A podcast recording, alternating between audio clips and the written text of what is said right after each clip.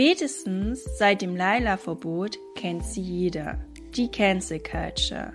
Im Sommer wurde der Schlagersong Laila von der Stadt Würzburg auf deren Volksfesten verboten. Doch das ist kein Einzelfall. In der aktuellen Verbotskultur verschieben sich die Grenzen zunehmend. Immer mehr Kulturgüter, Handlungen und Redewendungen stehen zur Diskussion und sollen verboten werden. Und das ohne rechtliche Grundlage. Kein Wunder also, dass die wahrgenommene Meinungsfreiheit in Deutschland auf einem Rekordtief ist. Doch wer oder was befeuert die Cancel Culture? Und welche Rolle spielen dabei die Medien? Genau diesen und weiteren Fragen gehen wir in der heutigen Podcast-Folge nach. Daher herzlich willkommen zu Antworten bitte, dem Gesellschafts- und Kulturpodcast. Ob Meinungsfreiheit oder Kunstfreiheit, es gibt Rechtsgrundlagen, die die roten Linien bestimmen. Dennoch können wir beobachten, sobald sich eine Person zu einem Thema äußert und nicht konform mit der Mehrheitsmeinung ist, wird zu einem generellen Boykott dieser Person aufgerufen. Kurz gesagt, es gibt einen Shitstorm. Doch wie ist noch ein Diskurs möglich, wenn wir Sorge haben müssen, aus der Debatte ausgeschlossen zu werden, weil wir eine andere Meinung als die Mehrheit vertreten? Um was ist das bitte für ein Diskurs, wenn nur noch eine gesellschaftlich akzeptierte Meinung zugelassen wird? Oder wie es Rezo in einem seiner Videos formuliert, es geht hier nicht um verschiedene legitime politische Meinungen, sondern es gibt nur eine legitime Einstellung. Etwas absurd, oder? Ein weiteres Phänomen im Zusammenhang mit der Cancel Culture ist die sogenannte Kontaktschuld. Es werden Personen diffamiert, die Nähe zu anderen Personen haben, die nicht die Mehrheitsmeinung teilen und daher keine, in Anführungsstrichen, legitimen Akteure mehr sind. Das trifft bereits zu, wenn ich zu Gast in deren Sendung war. Mein heutiger Interviewpartner musste sich auch schon dem Kontaktschuldvorwurf stellen, ist von der Cancel Culture selbst betroffen und setzt sich für freie Debattenräume ein.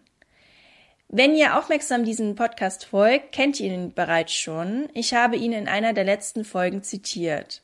Michael Mein ist studierter Journalist und seit 2002 Professor der Kommunikationswissenschaft an der LMU in München. Sein aktuelles Buch trägt den Titel Die Propagandamatrix. Der Kampf für freie Medien entscheidet über unsere Zukunft.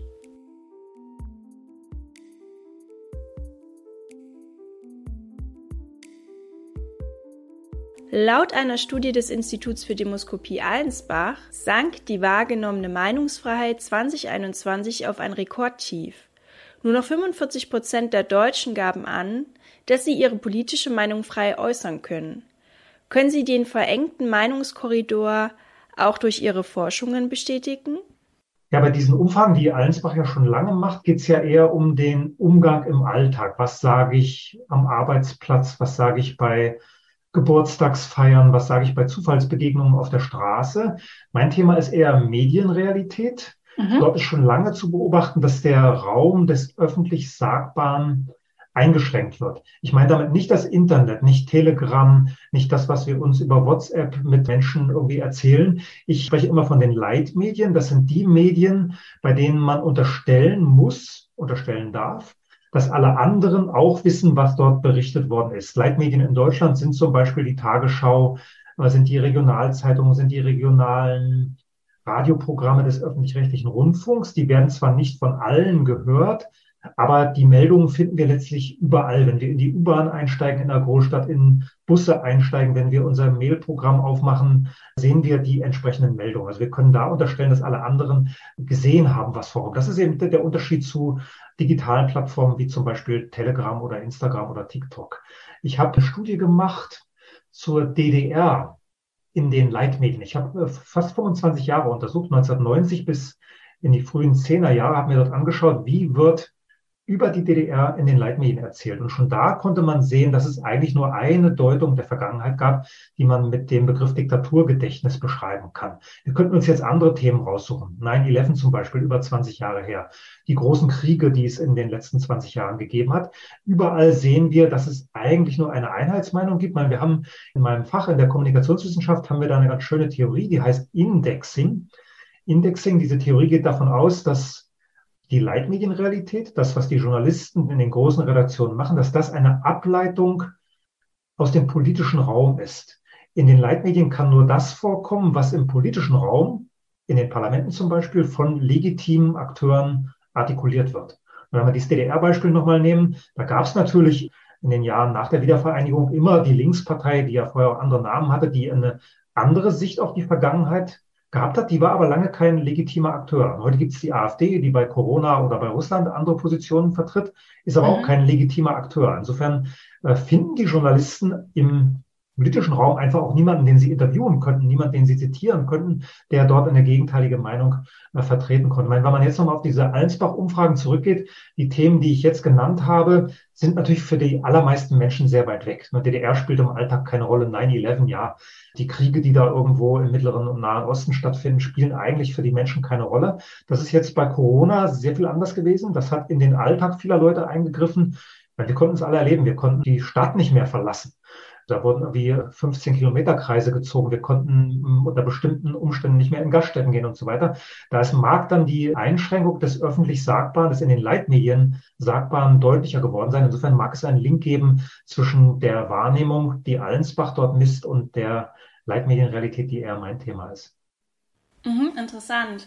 Und Sie haben ja auch den Appell für freie Debattenräume unterzeichnet. Warum genau und was erhoffen Sie sich davon? Ich überlege gerade, dieser Appell für freie Debattenräume, das ist gewesen im Sommer 2020, denke ich mal. Mhm. Im Sommer 2020. Die beiden Initiatoren Milos Matuszek und Gunnar Kaiser, ja, genau, ist zwei Jahre her, man, man vergisst die Sachen. Die haben mich damals beide angesprochen und das, was sie in ihrem Papier formuliert hatten, schien ziemlich nah an dem zu sein, was auch mein Ideal öffentlicher Kommunikation ist. Ich nenne das Auftrag Öffentlichkeit. Diesen Auftrag Öffentlichkeit bekommt der Leitmedienjournalismus von uns, von der Gesellschaft. Dabei geht es darum, dass alle Themen, die in der Gesellschaft für wichtig gehalten werden, auf die große Bühne gebracht werden und alle Perspektiven, die es auf diese Themen gibt, darum schien es mir auch in diesem Appell für freie Debattenräume zu gehen, also keine Einschränkung zu haben, sowohl bei den Themen keine Einschränkungen zu haben, als auch bei den Perspektiven keine Einschränkungen zu haben, auch bei den Akteuren nicht. Da geht es um Meinungsstreit letztlich. Ich hatte dieses Phänomen Cancel Culture schon lange vor Corona erlebt. Ich habe 2018 im Westend Verlag ein Buch über die Kurden veröffentlicht. So war der Buchtitel Die Kurden, zusammen mit Kerem Schamberger, der damals mein Mitarbeiter in München war. Wir haben für dieses Buch Die Kurden, glaube ich mal, 50 Lesungen gemacht im ganzen deutschen Sprachraum. Da sind wir umhergefahren, haben den Leuten geschrieben, wenn ihr einen Schlafplatz für uns habt und einen Raum mit Publikum, dann kommen wir. Vielleicht überschätze ich es auch, aber ich denke mal, bei 40 dieser 50 Lesungen gab es Probleme, die man mit dem Begriff Cancel Culture beschreiben könnte. Mhm. Und sind Räume gekündigt worden. Wir haben Schlafplätze verloren. Wir kamen in Freiburg an, mittags, und es hieß, na, wir wissen noch nicht, wo ihr heute Abend wohnen werdet, weil diejenigen, bei denen ihr eigentlich übernachten solltet, die sind abgesprungen, die wollen solche Menschen wie euch nicht unter ihrem Dach haben. Wir hatten Polizei im Hörsaal in Marburg in der Universität, weil es vorher Drohungen gegen meinen Co-Autor Kerem Schamberger gab. Es ging dabei nie um das Thema, nie um die Kur wir hatten äh, vorher gedacht, naja, wer weiß, da kommen vielleicht türkische Nationalisten, da kommen die grauen Wölfe, werden diese Veranstaltungen stürmen. Dieses Problem hatten wir auf dieser ganzen Lesetour nicht. Es ging immer um einen Antisemitismusvorwurf. Der hatte, mhm. auch, der hatte auch damit zu tun, dass wir im, also wir beide, Kerem Schamberger und ich, dass wir beide im November 2018 an der Universität eine Veranstaltung gemacht haben zum BDS-Beschluss des Stadtrats München. Dieser Beschluss ist inzwischen gekippt worden vom Bundesverwaltungsgericht. Das war damals alles noch im Fluss. Wir wollten an der Universität diskutieren, ob ein Stadtparlament, Mehrheit eines Stadtparlaments, ein bestimmtes Thema, hier BDS oder diese Boykottbewegung in Palästina, Israel, ob ein Stadtparlament ein solches Thema aus der Stadtöffentlichkeit verbannen kann. Das hat mhm. uns den Vorwurf eingebracht, dass wir antisemitische Positionen hätten. Bei Kerem Schamberger ging es auch noch um so ein Jugendfestival. Er hat es regelmäßig in Palästina gewesen, wo er versucht hat, deutsche und palästinensische Jugendliche zusammenzubringen. Bei mir ging es damals schon um Veröffentlichungen im Rubicon und zwei Auftritte bei KenFM 2017, 18. Das hat äh, an den einzelnen Orten mit unterschiedlicher Stoßrichtung dazu geführt, dass man uns dort Schwierigkeiten bei diesen Veranstaltungen gemacht hat. Mein Höhepunkt war, glaube ich, in Saarbrücken. Da waren wir auf Einladung der DKP Deutsche Kommunistische Partei. Und der Bezirksvorsitzende hat sich da, der uns ja eingeladen hat, hat sich da vor Beginn der Veranstaltung in den Saal gestellt und gesagt, dass er bedauert, uns eingeladen zu haben. Die Veranstaltung war dann super, weil es ein super Publikum mit super Fragen, also sehr, sehr angenehm, aber die ganze Atmosphäre dieser Lesereise war schon von diesem Cancel Culture Thema geprägt. Insofern war für mich völlig normal, dass ich diesen Aufruf von Gunnar Kaiser und Milos Matuszek, die ich damals beide noch nicht so gut kannte, wie ich sie heute kenne, dass ich diesen Aufruf unterzeichnet habe. Mhm. Und was denken Sie, woher Cancel Culture kommt? Also sind es Minderheiten, sind es Mehrheiten oder was denken Sie darüber? Na, unter Cancel Culture würde ich all das verstehen, was Meinungen aus der Öffentlichkeit verbannt, die gegen die herrschende Sichtweise, die hegemoniale Sichtweise auftreten, die letztlich äh, Meinungsvielfalt, Meinungsstreit, Meinungsaustausch verhindern. Es gibt ja prominente Intellektuelle, prominente Journalisten, die bezweifeln, dass es dieses Phänomen gibt. Die sagen, Cancel Culture gibt es nicht. Das würde von Leuten vorgebracht werden, die eher auf der rechten Seite des politischen Spektrums stehen, die einfach nicht verstehen, dass zum Meinungsstreit auch gehört, dass man Gegenwind bekommt. Also glauben, Meinungsfreiheit würde bedeuten, dass jeder unwidersprochen den größten Blödsinn erzählen kann. Meine Definition von Cancel Culture würde etwas weitergehen. Cancel Culture führt dazu, dass ich überhaupt nicht mehr in der Lage bin, meine Meinung öffentlich zu äußern. Wenn Räume gekündigt werden, wenn ich keine Übernachtungen bekomme, wenn ich nicht in Hotels gelassen werde, weil Hotelbetreiber sich unter Druck gesetzt fühlen oder über Tweets und ähnliche Dinge unter, Druck gesetzt werden und Menschen da nicht schlafen lassen, dann hat das nichts mehr mit dem Widerworten in einem Meinungsstreit zu tun. Da geht es dann einfach um die Unterdrückung von Meinungen. Man, die Menschen, die sagen, es gibt keine Cancel Culture, können das, glaube ich, sagen, weil sie immer im Einklang mit der herrschenden Meinung gewesen sind. Da ist dann leicht zu behaupten, dass die selber das noch gar nicht erlebt hätten und sich gar nicht vorstellen können, dass sowas existiert. Ich habe das jetzt gerade wieder in Regensburg erlebt. Da hätte ich Ende Juni eine Veranstaltung gehabt, die war, ich glaube, der Veranstalter war die Basispartei, ich bin gar nicht so ganz sicher, oder zumindest Leute, die sich der Basispartei verpflichtet fühlen oder dieser Partei nahestehen. Die hatten zwei verschiedene Veranstaltungsorte, Gaststätten in Regensburg. Beide haben abgesagt. Einmal ist der Vermieter unter Druck gesetzt worden, einmal die Brauerei, die die Gaststätte beliefert. Und ich habe dann am Vormittag erfahren, dass abends diese Veranstaltung nicht stattfinden kann, weil es keinen Raum gibt. Also man konnte nicht mal über meine Sicht auf Zensur und Propaganda diskutieren, weil kein Raum dafür da war. Aber wer hat denn die Hoheit über die vorherrschende legitime, in Anführungsstrichen, Meinung? Das sind die Leitmedien letztendlich. Die Leitmedien, die Medien, bei denen wir unterstellen müssen, dass sie alle anderen auch gesehen haben, legen die Themen fest, auf die man sich bei jeder Begegnung berufen kann und liefern vor allen Dingen die Moral. In den Leitmedien finden wir die Bewertungen zu den einzelnen Themen. Mein Lieblingsbeispiel vor diesem Russland-Ukraine-Konflikt war immer Viktor Orban in Ungarn. Ich habe dann immer gesagt in, äh, auf Vorträgen, man könne ja mal versuchen, Verständnis für Viktor Orban zu äußern oder so zu tun, als wisse man nicht, äh, wie die herrschende Moral in Sachen Viktor Orban ist. Dann wird man sehr schnell lernen, wie man aus Gesprächskreisen ausgeschlossen wird. Mhm, okay. Und ihr aktuelles Buch trägt den Titel Die Propagandamatrix, der Kampf für freie Medien entscheidet über unsere Zukunft. Was verstehen Sie genau unter Propagandamatrix? Ja, diesen Matrix-Begriff habe ich ja aus dem gleichnamigen Hollywood-Film entnommen, der schon über 20 Jahre alt ist. Ich dachte vor einem Jahr, als ich das Buch gemacht habe, dass jeder diesen Film kennen würde, habe gelernt jetzt bei Veranstaltungen, äh, dass das nicht so ist. Ich hatte letzten Herbst hatte ich eine, eine Lesung in Neubrandenburg. Da ging es um ein anderes Buch, um die Autobiografie, die ich gemacht habe. Das Erbe sind wir. Da waren im Saal so Leute über 60. Da kannte keiner diesen Film nicht. Da musste ich also erstmal erklären, was Matrix ist. Deswegen erkläre ich es vielleicht hier auch kurz. Also da ist der Held in so eine Art Kokon eingeschlossen, eigentlich nur als Biomasse nutzbar, Energielieferant für die Maschinen, die in diesem Film die Erde beherrschen. Dieser Held denkt trotzdem, dass er ein ganz normales Leben führt mit all den Genüssen und Zwängen, die ein normales Leben mit sich bringt. Das passiert aber nur in seinem Kopf. Das ist die Matrix, die ihm von den Maschinen eingespielt wird. Und so ähnlich funktioniert die Realität der Leitmedien. Die ist genauso real wie die Wirklichkeit, die uns sonst umgibt. Ich habe jetzt vor mir hier so ein Mikrofon wir für dieses Interview, so dass wir uns auch sehen können. Das ist auch, das ist die auch eine Wirklichkeit, die wir, die wir ernst nehmen müssen. Aber die Leitmedienrealität ist genauso, ist, ist genauso real. Wenn also Gaststättenbetreiber in Regensburg glauben, lieber abzusagen, eine Veranstaltung, bei der ich auftrete, dann hat das mit wahrgenommener Leitmedienrealität zu tun, auch mit wahrgenommener Definitionsmacht, vielleicht auch Sanktionsmacht der Akteure, die über Twitter und auf Webplattformen da Druck ausgeübt haben. Wir müssen also immer unterstellen, dass die anderen wissen, was in den Leitmedien geliefert wird und unterstellen, dass diese Medien wirken und zwar so wirken, dass die allermeisten anderen die entsprechende Moral übernommen. Das ist also zum Matrix-Begriff. Propaganda habe ich lange mit mir gerungen, ob ich das so nennen soll und kann.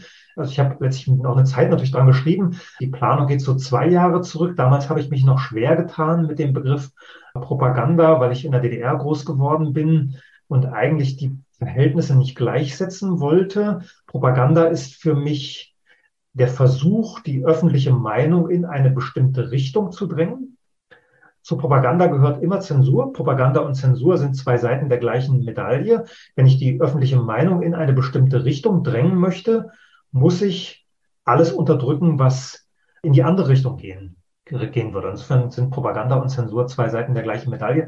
Und wenn man sich dann die Corona-Kommunikation der Bundesregierung und der untergeordneten Behörden anschaut, dann wird man sehen, dass es eigentlich äh, kein Zweifel daran geben kann, dass wir das mit dem Propagandabegriff belegen können.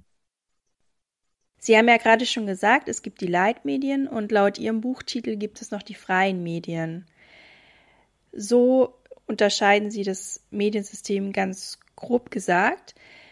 Was erhoffen Sie sich jetzt von den freien Medien und wie unterscheiden Sie sich von den Leitmedien?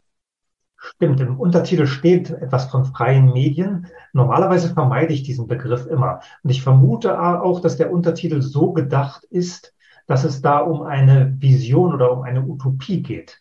Ich denke, freie Medien im Wortsinn haben wir nicht. Vielleicht müsste man ergänzen, staatsfreie Medien oder konzernfreie Medien. Mhm. Wir, haben, wir haben überall Abhängigkeiten. Bei den Medien, die ich im Moment Oppositionsmedien nenne, ist auch noch kein perfekter Begriff. Bei den Medien da hängt man von Spendern ab, man hängt auch vom Publikum ab. Wenn sich Klickzahlen signifikant verändern, wenn Abonnenten abspringen, dann überlegen Telegram-Kanalbetreiber, Webseitenbetreiber, ob sie nicht das Programm ändern müssen, ob sie nicht andere Autoren, andere Themen, anderen Tenor vielleicht auch bringen müssen. In dieser Oppositionsmedienszene haben wir auch eine starke Abhängigkeit von Gründerfiguren. Das ist bei den allermeisten Kanälen so, dass wir eine starke Persönlichkeit haben, um die herum sich der ganze Kanal gruppiert. Mhm. da ist man sehr stark vom Urteil dieser Persönlichkeit abhängig. Deswegen habe ich diesen Untertitel meines Buches schon wieder vergessen. Der der ist entstanden in einer langen Auseinandersetzung mit Jens Wernicke, das ist der Gründer von Rubicon, der sehr dominant auftritt in solchen Diskussionen. Deswegen habe ich diese Abhängigkeit da auch live erlebt. Es ist nicht zum Nachteil geworden. Der Untertitel ist, glaube ich, gut. Insofern hat sich der Streit gelohnt. Aber ich glaube, wir sollten nicht die Illusion haben, dass wir im Oppositionsmedienbereich irgendwie eine Art von Unabhängigkeit haben. Trotzdem wäre meine Anforderung auch an diese Medien, dass sie den Auftrag Öffentlichkeit erfüllen sollen, Öffentlichkeit herstellen sollen. Radio München macht das ja in gewisser Weise. Dort werden Themen in die Öffentlichkeit geholt, die in den Leitmedien so nicht vorkommen. Es werden Menschen interviewt, die in den Leitmedien nicht so ausführlich vorkommen oder zumindest nicht, ohne dass sie abgewertet werden. Wenn ich meine Utopie noch kurz ausführen darf, dann würde es bei freien Medien wahrscheinlich darum gehen, dass man keinerlei Rücksicht nehmen muss auf Kontakte in Behörden, auf Werbepartner, auf irgendwelche Menschen, die Druck ausüben können, die Zwänge auslösen können. Ja, das ist schwer realisierbar. Richard David Brecht hat letztens in einer Talkshow moniert, dass die veröffentlichte Meinung nicht der öffentlichen entspreche. Inwiefern stimmen Sie ihm da zu? Dann müsste ich jetzt wahrscheinlich nachlesen, wie genau Brecht öffentliche Meinung definiert. Veröffentlichte Meinung liegt, glaube ich, nah an dem, was ich mit Medienrealität, Leitmedienrealität beschreibe. Und dann ist es, glaube ich, nicht schwer herauszuarbeiten, welche Themen und welche Perspektiven in der Leitmedienrealität nicht vorkommen. Vielleicht ein Beispiel, was auch in der Oppositionsmedienszene eher selten diskutiert würde. Ähm, ich bin vor, einem, vor anderthalb Jahren aufs Land gezogen. Die Perspektiven der Menschen, die hier in meinem Dorf leben, die kommen eher nicht vor. Also Menschen, die auf dem Land leben, die keinen Universitätsabschluss haben, die ihr Geld mit den Händen verdienen müssen.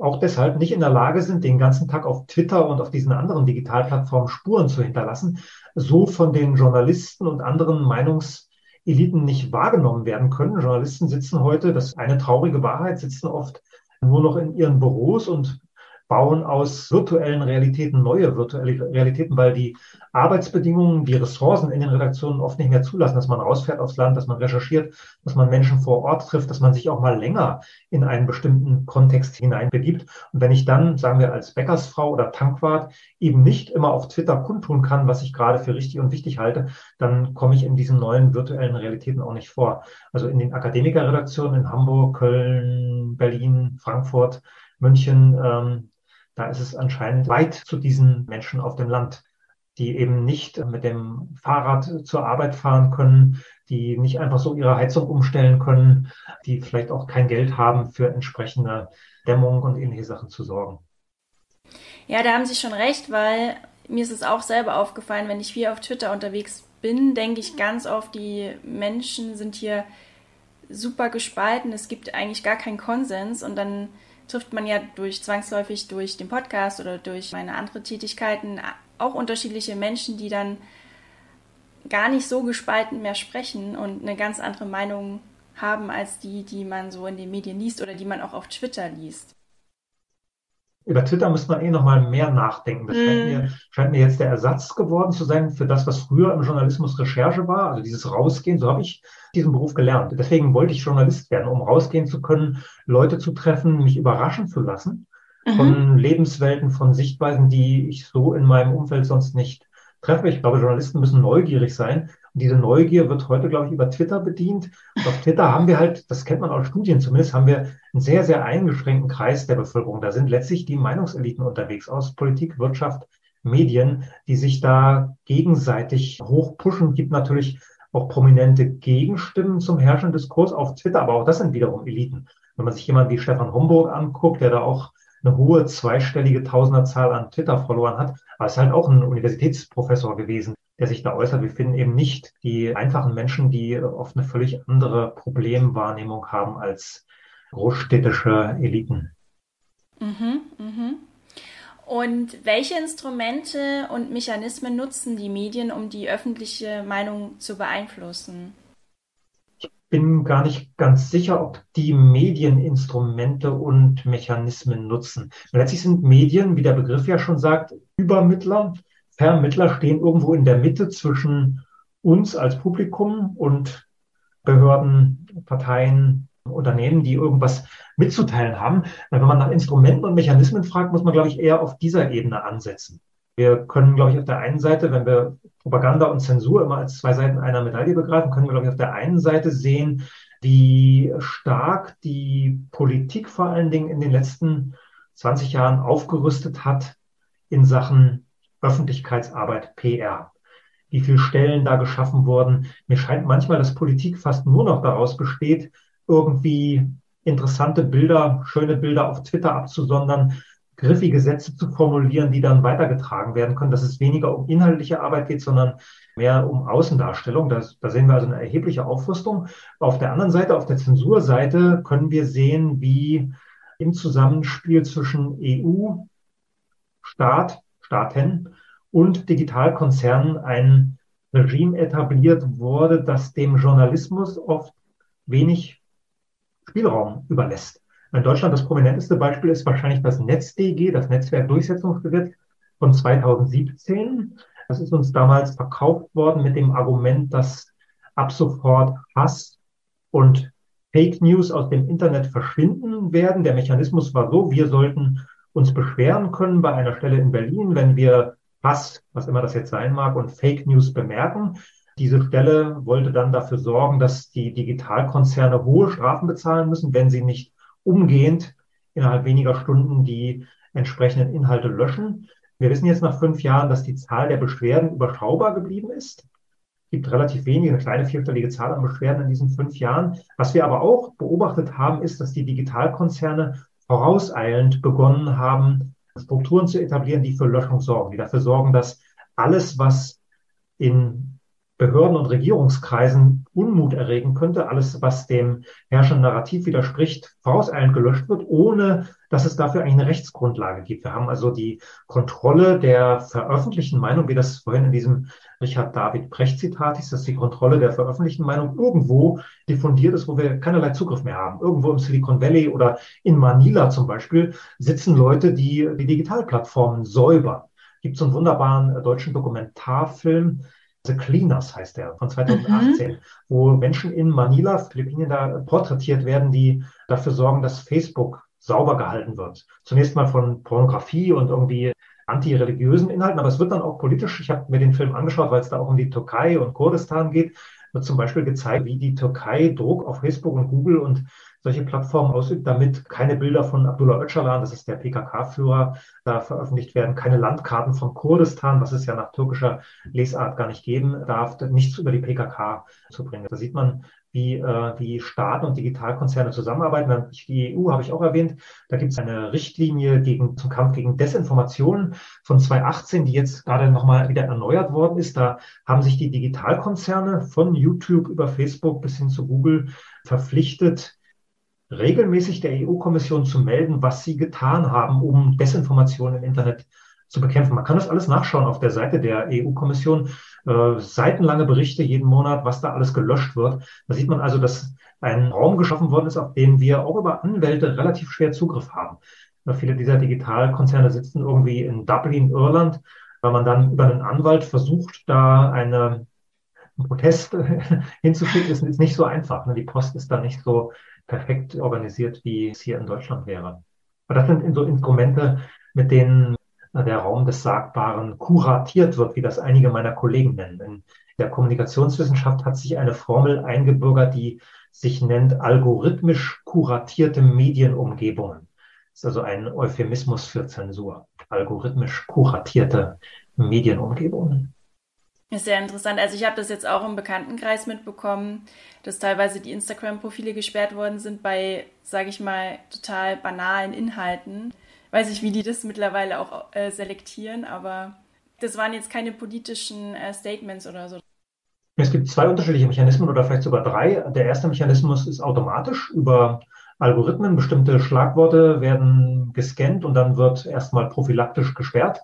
Das zweite ist, dass jede dieser Digitalplattformen so eine Art Polizeieinheit hat. Bei YouTube heißen die, glaube ich, Trusted Flagger, also glaubwürdige Menschen, die diese Flaggen da verteilen können, diese Warnhinweise. Da kann man eine Schulung mitmachen und dann ist man Trusted Flagger und dann kann man natürlich auch einfach so als jemand, dem irgendwas nicht passt, diesen Plattformen Dinge melden. Die löschen oder sperren das dann, um den Strafen zu entgehen, die zum Beispiel das NetzDG androht oder aber um im vorauseilenden Gehorsam den Anforderungen der EU-Kommission nachzukommen. Für, für Osteuropa ist, ist da schon auf EU-Ebene 2014, 15 mit dem Ukraine-Konflikt so eine sogenannte Taskforce eingerichtet worden, die in, in, vielen Sprachen alles bekämpft, was dem EU-Narrativ zu dem Russland-Ukraine-Narrativ widerspricht. Auch das kann man auf der Seite der EU ganz gut nachschauen. Dann gibt es diese Faktenchecker, die von irgendwelchen Milliardärstiftungen unterstützt werden, äh, die auch wiederum Druck auf die Digitalplattformen ausüben und mhm. ja oft auch zusammenarbeiten mit den Digitalplattformen und da entsprechend scannen und für Löschungen, Sperrungen sorgen. Wenn Sie da jetzt an der Macht wären und das entscheiden könnten, was gelöscht würde, wo würden Sie die Grenze ziehen? Also würden Sie alles stehen lassen oder würden Sie auch sagen, bestimmte Inhalte müssten gelöscht werden? Da geben ja die Gesetze eigentlich einen ganz klaren Rahmen vor. Es ist ja interessant ist ja, dass wir diesen Tatbestand, ich sage das in Anführungsstrichen, Hasskriminalität haben, wo keiner so genau weiß, was das ist, welche Art von Hass erlaubt ist und welche nicht. Wir haben andere Straftatbestände, für die es eine jahrzehntelange Rechtsprechung gibt, also was wie Verleumdung und solche Dinge, da kann man sich daran orientieren. Wir haben Dinge, die in Deutschland zu Recht tabuisiert sind, die man nicht liefern kann. Man kann da keine Holocaust-Leugnung und solche Sachen machen. Aber da haben wir, glaube ich, einen gesetzlichen Apparat. Wir haben eine Rechtsprechung, auf die man sich da berufen kann. Wir müssen nicht für das Internet ein völlig neues Regime entwickeln. Man, letztlich geht es hier um Definitionsmacht. Das ist ein Begriff, den Ulrich Beck eingeführt hat, Soziologe aus München, der, mit dem ich lange auch an der Fakultät da zusammengearbeitet habe an der LMU. Ulrich Beck sagt, dass heute Macht hat, wer die Wirklichkeit definieren kann, deswegen Definitionsmacht, wer definieren kann, was als Wirklichkeit durchgeht. Mit dem Internet ist ein Raum entstanden, der sich der Kontrolle von Herrschenden, von Machthabern entzieht. Auch in sogenannten demokratischen Gesellschaften haben Regierungen ein Interesse zu kontrollieren, was über sie in der Öffentlichkeit gesagt wird. Auch in demokratischen Gesellschaften muss man zwischen diesen Wahlen dafür sorgen, dass man als Regierung weiter legitim bleibt. Deswegen gibt es da ein Interesse, diesen neu entstandenen Raum im Internet auch zu kontrollieren, da das mit den herkömmlichen gesetzlichen Mitteln offenbar schwierig ist. Hat man sich äh, neue Mechanismen ausgedacht, über die wir gerade gesprochen haben. Hasskriminalität, Fake News ist ja auch so ein Begriff. Also, und da würde aber niemand auf die Idee kommen, dass Fake News aus dem Zentrum der Macht geliefert werden können. Es gibt eine, es gibt eine wunderbare Studie zu diesem Thema von Andreas Elter, nicht über Deutschland, sondern über die USA glaube, die heißt Die Kriegsverkäufer. Andreas Elter untersucht da die US-Propaganda in den letzten 100 Jahren, immer im Kriegsfall. Und er zeigt, wie beim Irakkrieg 2003 aus dem Pentagon heraus Fernsehberichte produziert wurden, die wie Journalismus aussahen, aber Regierungspropaganda waren, die gezeigt haben, wie toll dieser Feldzug im Irak eigentlich ist. Und das war Professor Dr. Michael Mein, Kommunikationswissenschaftler an der LMU in München. Sein aktuelles Buch trägt den Titel Die Propagandamatrix. Der Kampf für freie Medien entscheidet über unsere Zukunft. Zusammen mit seiner Frau hat er die Freie Akademie für Medien und Journalismus gegründet. Alle Infos dazu findet ihr in der Beschreibung. Natürlich ist das Interview noch nicht vorbei, daher freut euch auf den zweiten Teil in zwei Wochen. Dann sprechen wir unter anderem über das sogenannte Framing, ob Satire nicht mehr verstanden wird und welche gesellschaftlichen Strukturen die aktuelle Entwicklung fördern. So, das war's dann heute von mir und Antworten bitte. Schreibt mir gern Feedback oder kontaktiert mich, wie gehabt, bei Instagram oder per Mail. Die Kontaktdaten findet ihr in der Beschreibung. Natürlich würde ich mich über ein Abo oder eine positive Bewertung sehr freuen. Bye bye, haut rein und habt noch einen vielfältigen Tag.